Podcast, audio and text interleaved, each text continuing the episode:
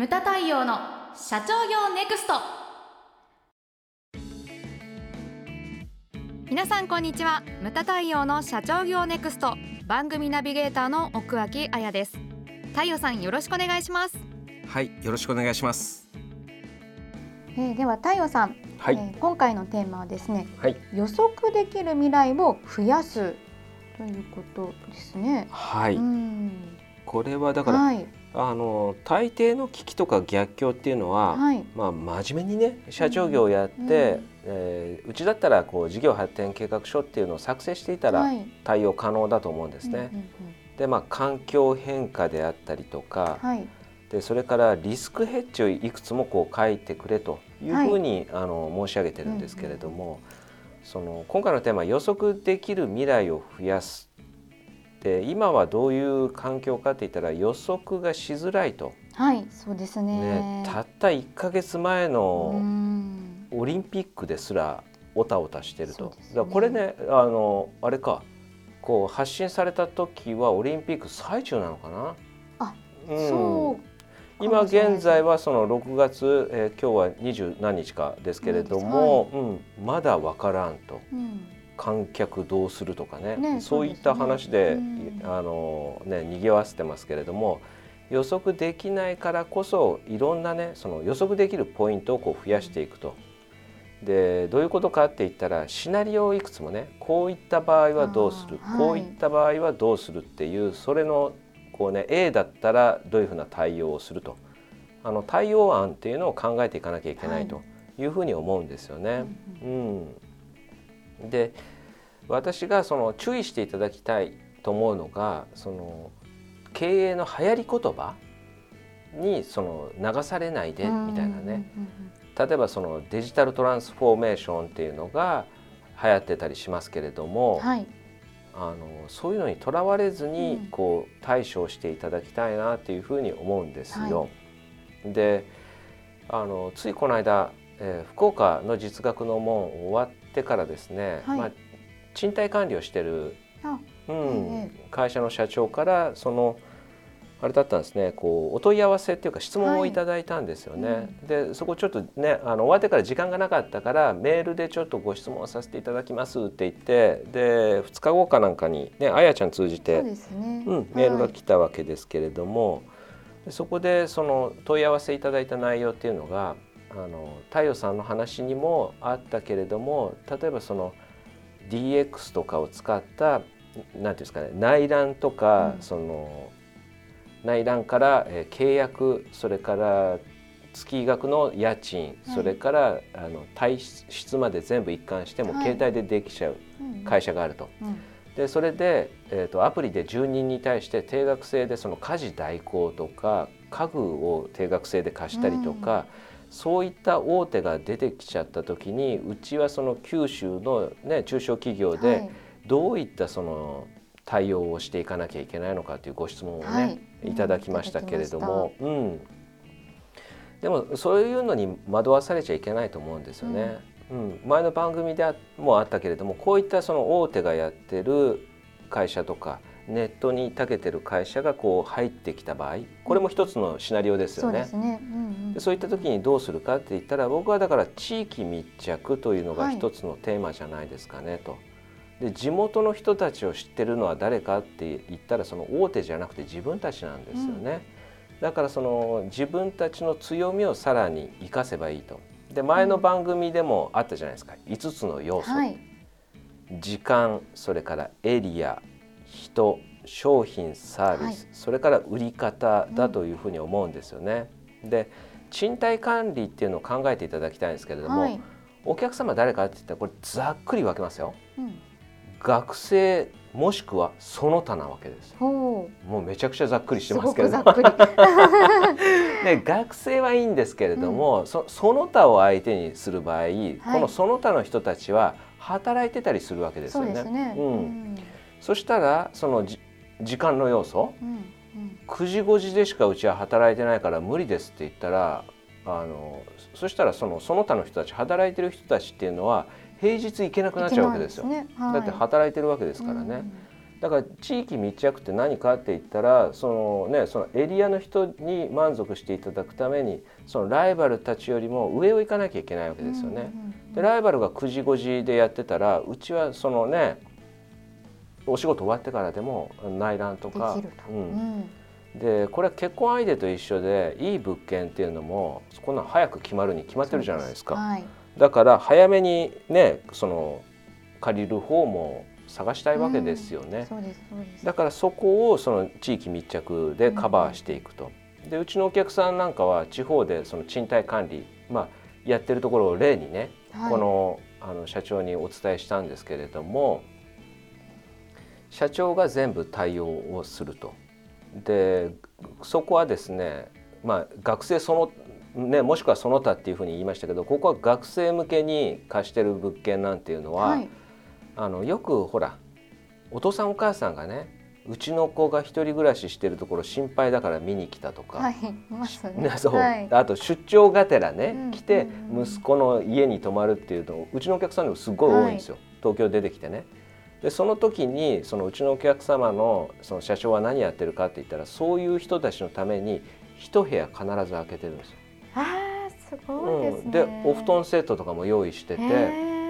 でそれをだから言ってくれたらそこの部屋を鍵を貸すから。えー、すごいいいサービスですね、うん、そう。それがすごい喜ばれてるっていう。あと学生だから例えばほらあのね、夜型とかね、うん、いろんな人がいるわけですよ、ね。うん、夜遅くまで起きてたりとか、はい、だからね近頃問題になってる騒音問題とかでも万が一に住人間でトラブルがあった場合びっくりしたのが自分の携帯を全住人学生に教えてるそうなんですよ。でほらその住人同士のトラブルって嫌じゃないですか。すだから、あのその社長が解決するそうなんですよ。だから非常に信頼が厚いと。うん、素晴らしいですね。うん、でこういうことを大手とかできるかって言ったら絶対できないわけですよ。すね、なかなか入ってこれないところですよね、うん、うん。だからそういったものを打ち出していったりとか、はい、いけないというふうに思うんですよね。はい、だからいろんなものね、今言ってるのは何かって言ったらだからそうこう大手が出てきたりとかそのネットにたけた、ね、ライバル会社が地場で出てきたらどうするのか、うん、そういった対応を考えていかなきゃいけないというふうに思うんです。はい、うん、こういったものってあの世の中にいっぱいあって例えば私の携帯はまだ 4G でございますけれども、はい、私もです。うん、この間この間息子が社会人になったから、はい、あの就職祝いに、携帯最後に買ってあげたんですね。で今まで通話料っていうのはほら私の口座から引き落としだったんですけれども、はい、息子の口座に変えて、うん、で2人で au ショップに行ってですね、はい、新しい iPhone にしたんですよ。うん、おやと思ってその窓口のお姉さんに「それひょっとして 5G なんですか?」って言ったら「うんドヤ顔されて「5G です」って 言われてでな生意気なみたいな感じで言ったらめちゃくちゃ笑われたんですけれども あの、うん、345ときたらやっぱりね前の番組とか67っていうの必ず、はいね。うん、その未来を想像するっていうのは経営者にとってものすごい必要なことだと思うんですよね。で一旦ね言葉流行ってさっきもねあの経営の流行り用語っていうふうに言いましたけれども、はい、流行り言葉か。あの例えば IoT とか、ね、はい、聞かなくなったけどトントン。そうですね。一時期よりはやっぱり聞かなくなったよね、はい、あんだけ IoTIoT って言ってたのに、だからこれから67 6G、7G ぐらいになったら当たり前に家電と携帯がつながると思うんですよね。うん、うん。なんか頓挫したようなあれもあるよね。途中で。の何なんですかね、うん、IoT 家電ってあれほどね週末の情報番組でもてはやされてたのに、今なんかとんと聞かなくなっちゃってだからそれがやっぱりまた復活すると思うんですよね。まああの IoT っていうのがね、一回こうねバーッと言葉が流行ってね、マスコミが取り上げてで急速にねシューンとしぼんででこれってまた復活するというふうに思うんですけれどもあのあやちゃんピピンっていうの知ってる？ピピピン？ピピン。いやわからないです。何ですかそれ？バンダイとアップルが共同開発したゲームなんです、はい、これはですね90年代の、はい、えーと、後半半ばぐらいなのかな？出たゲーム機なんですけれども、はい、世界で一番売れなかったゲーム機って言われてるんですよ。この間 NHK でやっててで開発責任者2人が出てきてて、もう2人とも60代なんですけれども、あのバンダイがこうなんていうんですかね威信をかけて作った、うん、それでアップルと共同開発すごいですよね。私も、うん、その時当時大学生だったはずなんですけれども、はい、そんなのあったのって思ったんですよ。でその頃からオンラインゲーム、はい、テレビでオンラインゲームができるって言ってだから今の時代のものなんですよね。でその先駆けをこう作ってでその当時えー、っとねアップルまあまあねえー、っとマイクロソフトとアップルがバチバチだった頃ですね、はい、Windows95 とかの世界ですよ。でそこでですね作ってで結果全然売れなかったらしいんですけれどもね、はい、でその2人は社長に呼ばれてクビになるかと思った、はい。うん、でも、うん、お前たちはこれから一生かけてこのバンダイで挽回しろって言われたらしいんです。で1人はだからたまごっちに、えーあの携わって、はい、もう一人が何だったかな？ロングセラー商品に携わるんですよ。それでその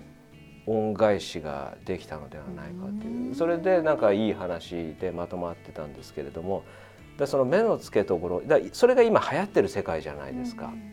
ね、うちの子たちもなんかやってますよ、はい、フォートナガどうのとかなんかいろいろやってますよ。あと何だっけ？ちょっと忘れたけれどもそれをなんか当時からこうやってたって IoT もそうだと思うんですよね。その期待値が高いからそれが広まらなかった時に急速に絞まるんだけれども、でもやはりその時代がようやく追いついてきてそこにまた乗っかっていくっていうのが、だからそういうのって何でもあるというふうに思うんですよね。そうですね、うんそれがだから来る未来っていうのを考えていかなきゃいけないんですよね。で、ねうん、そういったものをね今事例に出した賃貸と組み合わせたりしたらすごい面白いと思うんですよね。はい、学生なんてね新しいものが好きだったりとか、ね、うん、スマートマンションみたいな。そうそうそうそう。で家具とかもついてるみたいな。うん、いいですね。うんそういったものをねこうなんか地域密着でやったら非常に面白いと思うんですよね。だから社長っていうのは新しいものに鈍感で鈍感ではいけないというふうに思うんですよ。だそういったものをこう予測していくと、はい、前にハセディがねこれは太陽さん絶対言ってくださいって言った言葉ですけれども3歩先を予想して、はい、目線は2歩先そして1.5歩先の行動をする。違いましたね。1.5歩先を見て一歩先に行動するですハセディがうつろな目をしてあれ何だったっけ？っていうような顔してましたけれども。正解がわからない、はい、とりあえず前を見るということです、ね、いや違う違う俺言ったの今正解。3歩先を予想して、はい、目線は1.5歩先。そして一歩先の行動をするということが重要だというふうに思うんです。はい、はい、じゃあ質問タイムいきましょうか。はい。でもなんかあれですよね。あの会長もよくおっしゃってましたけど社長はあの決断業っていう人がよくいるけれども、うん、その社長本当の社長っていうのは、うん、その存亡を決めるような決断をしないことが大事だっていう話をしていましたね。よく。してましたね。はい、危機に陥らないような状況を作り出すことが重要だってことですね。そ、ねうん、のまあ言ってることは一緒ですね。うん、大抵の危機とか逆境はだからそのリスクヘッジとかをちゃんとその計画書の中に盛り込んでおけばそんな危機にはならないよっていうことですね。ムタ対応の社長業ネクストは全国の中小企業の経営実務をセミナー、書籍、映像や音声教材、コンサルティングで支援する日本経営合理化協会がお送りしました。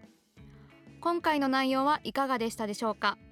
番組で取り上げてほしいテーマや質問などどんなことでも番組ホームページで受け付けております。どしどしお寄せください。それではまた次回お会いしましょう。